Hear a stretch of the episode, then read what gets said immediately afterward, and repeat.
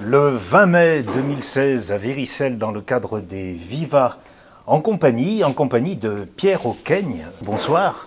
Bonsoir, oui. C'est la troisième fois que vous venez ici à Véricelle. Oui, c'est la troisième fois. Euh, la dernière fois, ça remonte un petit bout de temps parce que c'était, je crois, en 2006. Donc ça fait, euh, voilà, ça fait un certain nombre d'années, comme on dit. C'est une certaine fidélité. Oui, bah, ça fait un peu de, ça fait un déplacement exotique et, et puis on quitte un peu euh, l'urbain pour aller un peu se mettre au vert. C'est pas plus mal. Qu'est-ce que vous appréciez dans ce, dans ce cadre-là, dans ces petites salles, dans ces petits lieux? C'est d'abord c'est la proximité du, spectacle avec le, public et puis après, la deuxième chose, c'est quand même intéressant de venir, euh, enfin, je pense, de venir jouer un spectacle dans, un milieu euh, euh, rural et où, on n'a pas l'occasion de voir des, spectacles très souvent. Il faut toujours, comme on dit, aller à la ville et puis se rendre dans des salles de spectacle. Voilà, donc c'est un peu la démarche inverse, c'est l'artiste qui vient sur place. moi, j'aime bien cette proximité. Et ce soir, c'est le spectacle qui porte le titre CC. Oui. Alors, vous jouez le, le rôle d'un directeur de théâtre. C'est un personnage qui a évolué au fil des représentations. Au début, il n'était pas tout à fait directeur de théâtre. Non, non, il a pris du grade. Au départ, c'était un metteur en scène qui présentait avec une gestuelle décalée euh, la, pièce qu'il avait créée. Et voilà, au fur et à mesure de sa carrière, il a évolué. Maintenant, il est devenu directeur de salle, donc directeur de théâtre. Et on l'appelle le directeur de théâtre avec un grand T, parce que c'est un personnage qui, qui, effectivement a marqué euh, énormément le public, avec la, fameuse, le fameux euh, mot CC qui, qui est fredonné dans beaucoup, de, dans beaucoup de circonstances et que je croise très souvent dans la rue. Souvent, on m'interpelle avec ce, ce mot-là, CC. Donc, euh, ça veut dire que les gens ont, effectivement imprimé ce personnage. Et c'est l'impératif, hein, CC-EZ. Oui.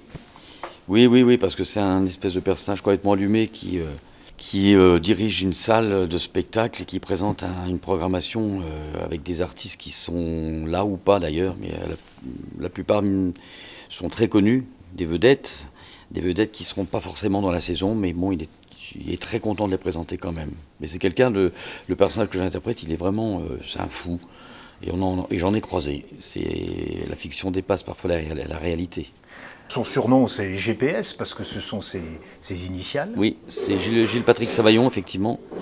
C'est le nom du directeur de théâtre qui se fait appeler GPS pour les intimes. Puis tout par-delà, après, c'est, la saison culturelle qui démarre avec ce, ce personnage. Et c'est une soirée caritative euh, oui. pour, des, pour des chiens. Oui, oui, oui, parce que c'était le personnage de, de J. Savaillon, c'est quelqu'un de, généreux et qui a, organisé, qui a décidé d'organiser une soirée caritative. C'est un peu son, euh, c'est un peu son téléthon qu'il a remplacé euh, les, les, les, malades par des chiens. Donc c'est un autre, un autre trip. Mais il, il, combat un peu ce, ce fléau et il essaie d'inviter euh, les artistes comme Nolwenn Leroy, Johnny Hallyday ou Mylène Farmer. Du beau monde, du beau linge. Du beau linge, oui. On aura peut-être l'occasion de voir à Viricelle, c'est pas garanti, mais on ne sait jamais. C'est mis en scène par euh, Jean-Luc Barbeza.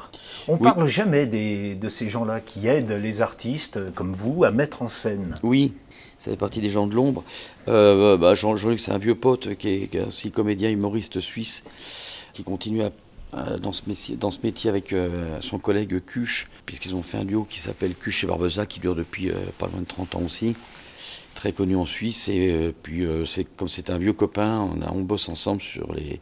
À chaque fois que je fais un spectacle, je fais appel à lui parce qu'on on a une belle complicité dans, le, dans la façon de travailler. Et puis, c'est important d'avoir un, complice dans ce métier-là. Qu'est-ce qu'il apporte surtout? Ben, il, il, apporte le, ce qui est le plus important, c'est le regard extérieur. On n'est pas tout seul à se regarder le nombril, donc euh, et, et c'est important d'avoir quelqu'un qui dise un petit peu sa façon de voir les choses et de éventuellement de dire non sur des choses qu'on peut penser bien ou, ou utile. Donc on n'a pas forcément un regard objectif et lui l'a. Et c'est un peu le rôle du metteur en scène de, de, de mettre une croix rouge sur un truc qu'on pense qui fonctionne et en fait non. C'est très important pour ça. Il faut fignoler les choses et puis arriver à avoir un, spectacle qui soit le plus, euh, le plus professionnel entre guillemets euh, possible. Donc il faut que faut qu'on soit sûr des, que les choses soient interprétées pour euh, le plus large public possible. Ce soir, comme vous l'avez dit, c'est un milieu plutôt rural. C'est dans les monts du Lyonnais, ici, dans le Mhm. département de la Loire. Mais Mhm. ce, ce- ce spectacle, vous l'avez joué aussi bien en Suisse qu'en Belgique, qu'au Canada, au Québec. oui, il est parti Donc partout. il a, il a un côté passe-partout, je veux dire, enfin passe-partout. Ben, Tout oui. public peut s'y retrouver. Ouais, c'est un peu le, c'est un peu ce que je cherche à défendre. Je veux pas faire de, je veux pas, des- je veux pas faire de spectacle trop partisan d'une façon ou d'une autre. Je veux pas faire de euh, c'est- j'ai- J'essaie d'être généraliste au maximum et que tout le monde s'y retrouve. Il n'y a pas de référence euh, où personne, où là, à un moment donné, on se dit mais de quoi il parle? Donc c'est pour ça que c'est un spectacle en plus francophone, puisque c'est effectivement au Québec ou en Belgique ou en France, euh, il n'y a, y a aucune différence. Donc ça, ça parle à tout le monde. Euh, vous habitez Neuchâtel, mais vous n'êtes pas suisse. Oui. Votre carrière a été lancée quand même par euh, beaucoup par la télévision belge, mais vous n'êtes pas le belge. Mm. Vous êtes euh, bien connu plus qu'en France, au Québec, mais vous n'êtes pas canadien. Mm. Euh, mais justement, votre pays, c'est un peu la francophonie. C'est un peu ça, ouais, c'est un peu, euh, comme on dit, nul n'est prophète en son pays, mais euh, voilà, bah, euh, j'ai eu l'occasion d'aller pas mal au Québec, euh, de faire la, Belgique aussi, de parcourir la Belgique un peu dans tous les sens, de faire une émission de télé là-bas, et maintenant la Suisse aujourd'hui qui, euh, qui marque aussi le pas, donc euh, voilà, ça fait partie des- d'un métier de saltamanque, et on se promène avec sa, sa roulotte, et on essaie de parcourir le plus possible la planète. Vous avez commencé tôt, à 20 ans, L'heure heureux, en 1980. Oui. Je voudrais insister sur un point. Vous avez fait de belles rencontres. Souvent, les artistes disent, dans notre métier, la chance, c'est plutôt les rencontres. Oui, oui, c'est c'est- forcément, oui, à un moment donné, c'est des, c'est des concours de circonstances, des rencontres, des coups de chance. Oui, il n'y en a pas énormément, mais enfin, il y en a quelques-unes, mais c'est surtout les rencontres avec les gens. Et c'est vrai que ça m'a permis de rencontrer beaucoup de, de, de personnes sur lesquelles j'aurais pas pensé une seule seconde que j'allais pouvoir un, jour côtoyer. Il y a Et, Bouvard. euh, il y a eu Philippe Bouvard, oui, avec qui j'ai travaillé euh, pas mal de temps sur Paris qui m'a fait faire pas mal de choses, et grosses têtes en télé, en radio. euh, donc voilà, puis ça fait partie des personnages que, qui, qui marquent une carrière. Ça m'a permis de rencontrer pas mal de gens. Philippe Chevalier, Chevalier Aspalès, qui est devenu un, un ami. Euh, voilà, puis après j'ai rencontré d'autres gens du, du- de ce métier euh, cinéma, même j'ai eu l'occasion de euh, rencontrer André Pousse aussi, qui est un, un fidèle de Georges Lautner dans les, les films de policiers de cette époque-là. Euh, André Gaillard des Frères Ennemis, qui est devenu aussi un fidèle ami. Le pauvre Gaillard, si, excusez-moi, Oui. c'est vrai que le fait euh, qu'il ait perdu Oui, euh, son- son, comparse, son complice, comparse, qui oui. est complètement disparu, qui fait partie Oui, de cette oui, liste le- de disparus. oui. Euh, une fois qu'il s'est retrouvé seul, sa- carrière était terminée. Ben, ça s'est arrêté, euh, ça s'est arrêté relativement vite et voilà précipitamment. Vous avez essayé d'ailleurs de reprendre un sketch. Oui, j'avais, j'ai joué un sketch avec André, oui, oui, pour la télévision belge, euh, avec plaisir, on s'est bien marré, et puis euh, voilà, puis devenu, c'est devenu vraiment un ami très proche, et, et voilà, puis j'ai rencontré d'autres gens, Maurice Baquet, Raymond DeVos, qui sont aussi des gens qui... Baquet. C'est une Oui, chance. Enfin, excusez-moi, c'est Oui, oui. quelque chose quand même. bah oui, Maurice Baquet, c'était un, c'est quelqu'un que j'ai rencontré en 91 sur un festival à Villard-de-Lans. Il était le président du festival, et puis c'est pareil, c'est quelqu'un qui, avec qui j'ai sympathisé. On, on s'est appelé très souvent, et depuis, ben, maintenant je continue. Je perdure la, la tradition Baquet avec son fils Stéphane, avec qui je suis, je suis très proche aussi. euh, donc voilà, donc c'est une espèce de continuité. Que fait-il, son fils pardon? Alors, il est régisseur de, de théâtre, il s'occupe d'un théâtre à Avignon, il est resté dans le métier, comme toute la famille Baquet à peu près, ils sont tous des artistes. Donc voilà, donc ça fait partie des gens qu'on rencontre dans ce métier, c'est- très agréable, oui. Alors Avignon, vous le citez. Bon, le spectacle qu'on va voir ici à Vérissey, vous allez le jouer euh, début juin, du 8 au 11 juin, au Café Théâtre de la Fontaine d'Argent. Alors, non, Ça a justement. changé. Ça a changé, oui, c'est un scoop, je, je- je l'annonce, parce que malheureusement, je dis malheureusement, j'ai- j'aime pas trop euh, faire ça, mais c'est les circonstances de ce métier font que j'ai, euh, je viens de signer un tournage de film quelques jours, et ça s'est décidé très rapidement, puisque le producteur, le réalisateur Patrick Godot m'a appelé pour me proposer un rôle avec euh, Michel Larocque et Sabine Azema, et donc je pars en tournage début juin. C'est quelque chose que vous attendiez, c'est un petit peu le cinéma. Vous aviez des envies maintenant. Oui, j'avais, j'avais, oui, j'avais des envies, je désespérais pas parce que De Funès a commencé à, peu près à, à 54 ans aussi, donc euh, j'arrive dans la bonne période. Et donc, euh, bah voilà, ça s'est, ça s'est produit et je suis content de le faire, oui, bien sûr. Alors ça fait appel à des sacrifices, malheureusement, c'est pour ça que je le dis par rapport à la Fontaine d'Argent, qui est un merveilleux théâtre. Dans lequel je suis passé déjà de nombreuses fois au début de, cette carrière, et qui se faisait une joie de, m'accueillir. Bon, bah, malheureusement, je dis malheureusement, les, circonstances professionnelles font que c'est reporté à mars 2017. Ça se négocie Oui, on négocie. C'est compliqué parce que c'est vrai que ça pose certains problèmes de, de gestion administrative et bon, ce que je comprends aisément. Mais voilà, donc c'est assez reporté. C'est bien qu'il y ait cette ouverture euh, pour vous, hein, telle que je peux lire votre carrière, mm. vers le cinéma. Euh, vous dites-vous qu'entre le, le spectacle d'humour et le théâtre, vous ne voyez pas de différence? Non, pas spécialement, non, mais euh, ça, ça, dépend un peu des personnalités de chacun. Moi, je défends plus le, spectacle d'humour euh, joué, interprété et puis euh, imaginé, et imaginaire, parce que j'ai découvert Philippe Cobert la première fois que je suis allé au Festival de Cannes. Bah, voilà, donc c'était un, choc, un peu un choc thermique de voir ce type-là, qui interprétait euh, avec un imperméable 30 personnages sur scène pendant 3 heures. Donc c'est une performance et c'est pour ça que j'appelle, je, dis que l'humour, effectivement, c'est aussi du théâtre avant tout, pour moi, à mon avis ce qui n'est plus forcément maintenant parce qu'on est dans une autre mode. Donc c'est un autre style. Vous avez des références parmi euh, les, personnes euh, que, vous avez beaucoup appréciées. Il y a Alex Métayer.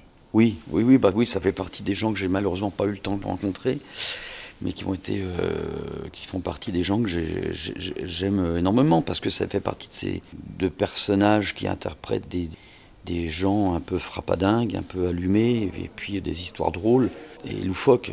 Zouk.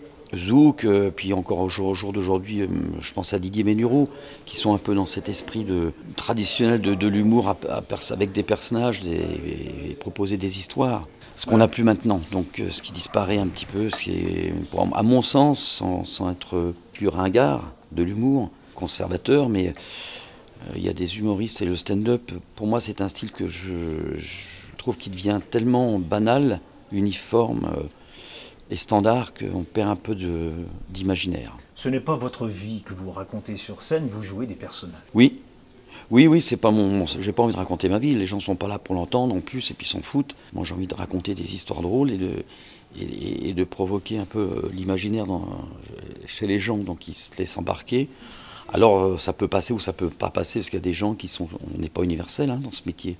Je connais pas d'humoriste, même Coluche, à son époque, n'a jamais été. Euh, un comique universel.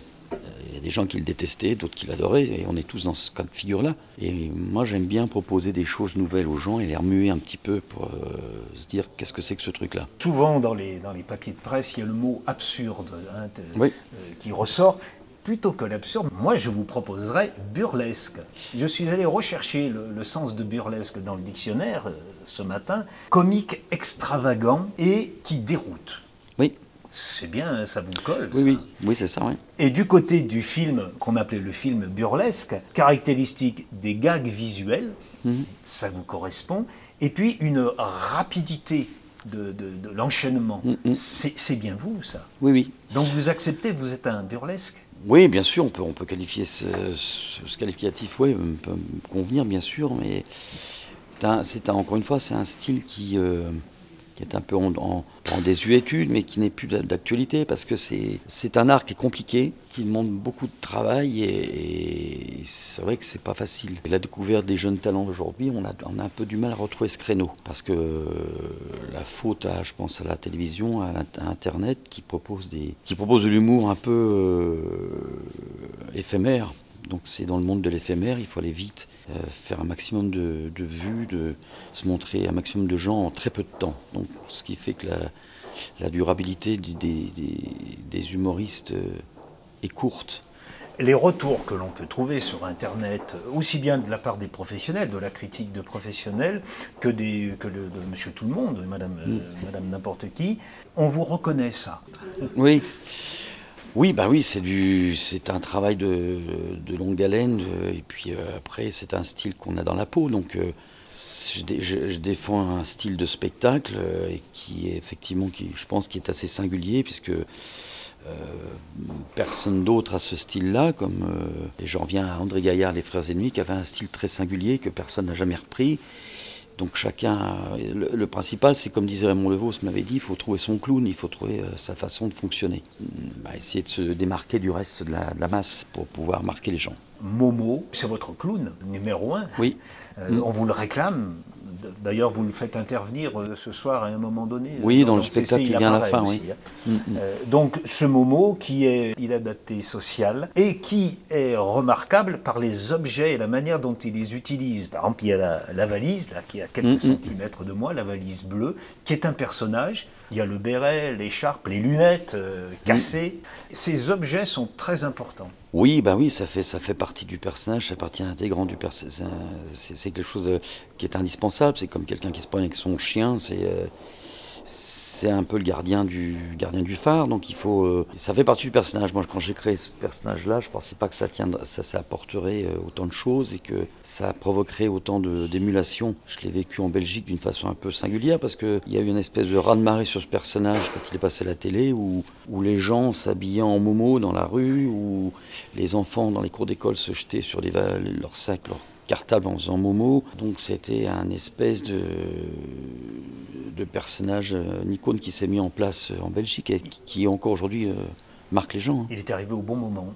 Oui, enfin, il est arrivé à un moment, je ne sais pas, en tout cas, c'est ça, laisse une empreinte. Et même encore au jour d'aujourd'hui, je suis allé à Rochefort il y a deux mois. Euh, Momo, ça, je pense que ça me suivra jusqu'à la fin de mes jours. Il ça. vous agace maintenant? Non, non pas du tout. Ah, non, non, pas du tout. Faut pas dire, euh, c'est pas, on s'agace jamais d'une chose pareille. C'est, alors c'est qu'on est complètement aigri et puis euh, en fin de carrière et que ça sent le sapin. Mais non, non, non, pas du tout. C'est, je suis toujours surpris de voir les, les gens vivre avec ce personnage encore en Belgique, oui.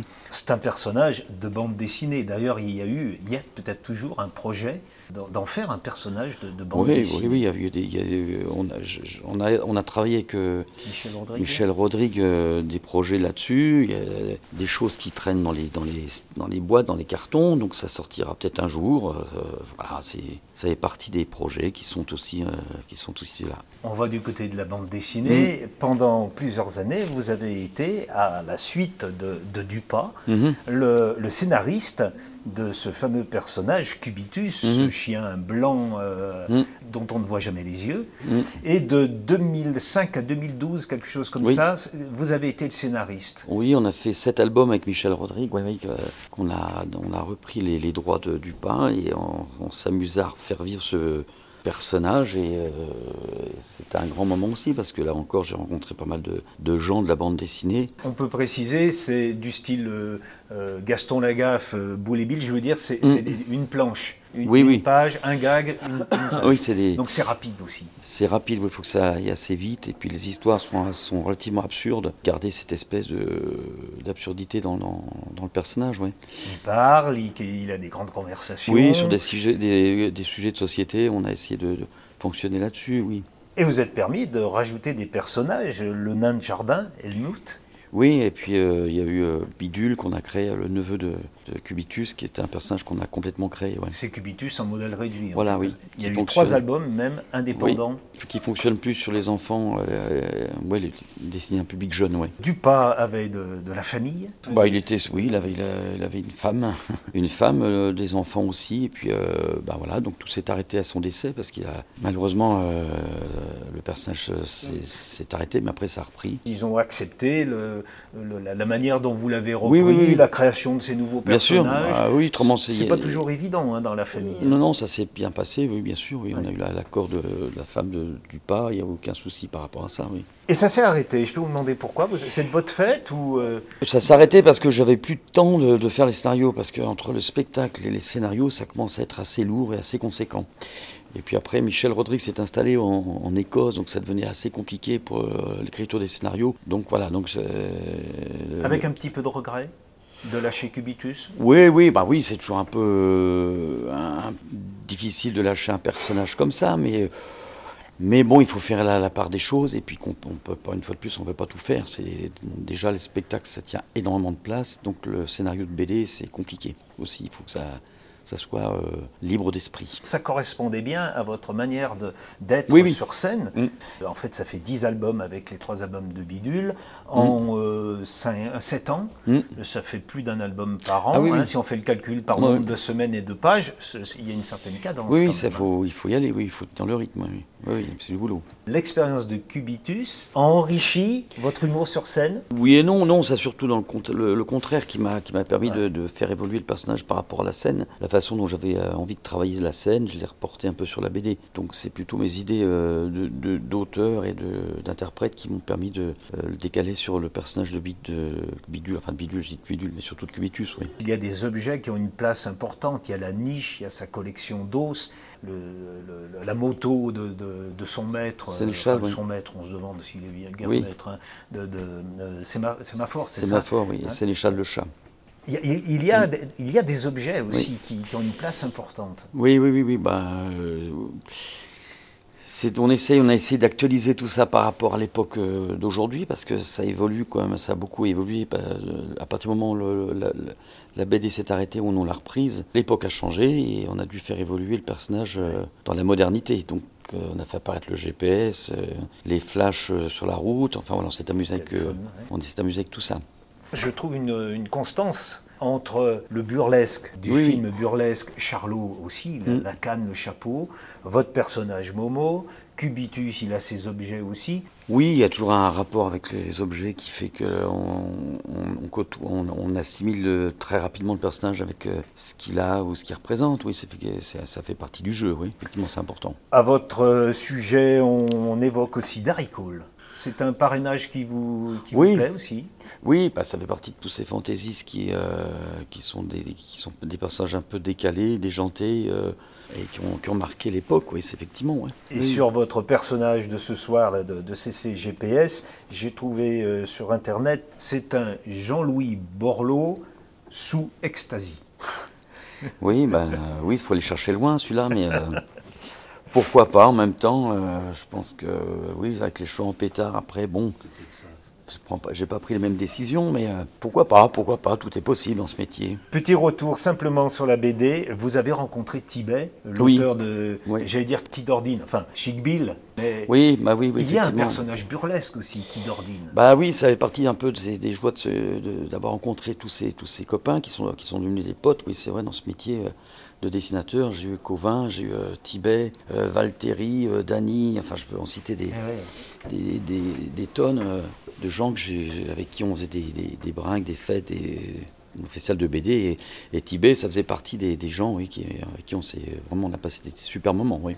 Effectivement, qui m'a même, qui m'a même représenté dans une de ses BD d'ailleurs. Je fais un, un espèce d'inspecteur libidineux. dans, les, dans, les, derniers Dans un des derniers euh, de Tibet, ouais. Ouais, ouais bah, c'est voilà, donc euh, ce qui fait que j'ai une collection de BD dédicacées euh, qui, qui, est assez impressionnante. Ouais. Par rapport au cinéma, c'est un rôle comique ou pas du tout? Alors, c'est assez marrant parce que Patrick Godot, que, qui ne me connaissait pas de, de visu, a, a, vu des vidéos sur, de moi sur Internet qu'il a, qu'il a apprécié. Et euh, le personnage que je vais faire euh, dans ce film-là, ça correspond à. je pense qu'on a un, point commun avec Godot, c'est qu'il adore le, comique anglais et moi aussi. Et la référence qu'il a prise par rapport à ça, c'est euh, Peter Sellers. Et moi, ça me correspond tout à fait. Donc, ça, c'est plus un personnage dans cet esprit de. Bah, comme on, a parlé tout à l'heure de, Buster Keaton, de, de burlesque, de personnage un peu improbable surprenant et mais drôle. Donc je pense qu'on va aller dans ce, je vais aller dans ce, cet esprit-là, oui. Pierre Auquesne, vous savez ce qu'on vous souhaite pour ce soir, hein un, gros mot qui commence par un M en lettres capitales. Eh bien, c'est un, un, fait, je le prendrai comme ça. Et on vous donne rendez-vous pour une quatrième fois dans quelques années ici à Véricelle. Pourquoi pas Merci. Merci.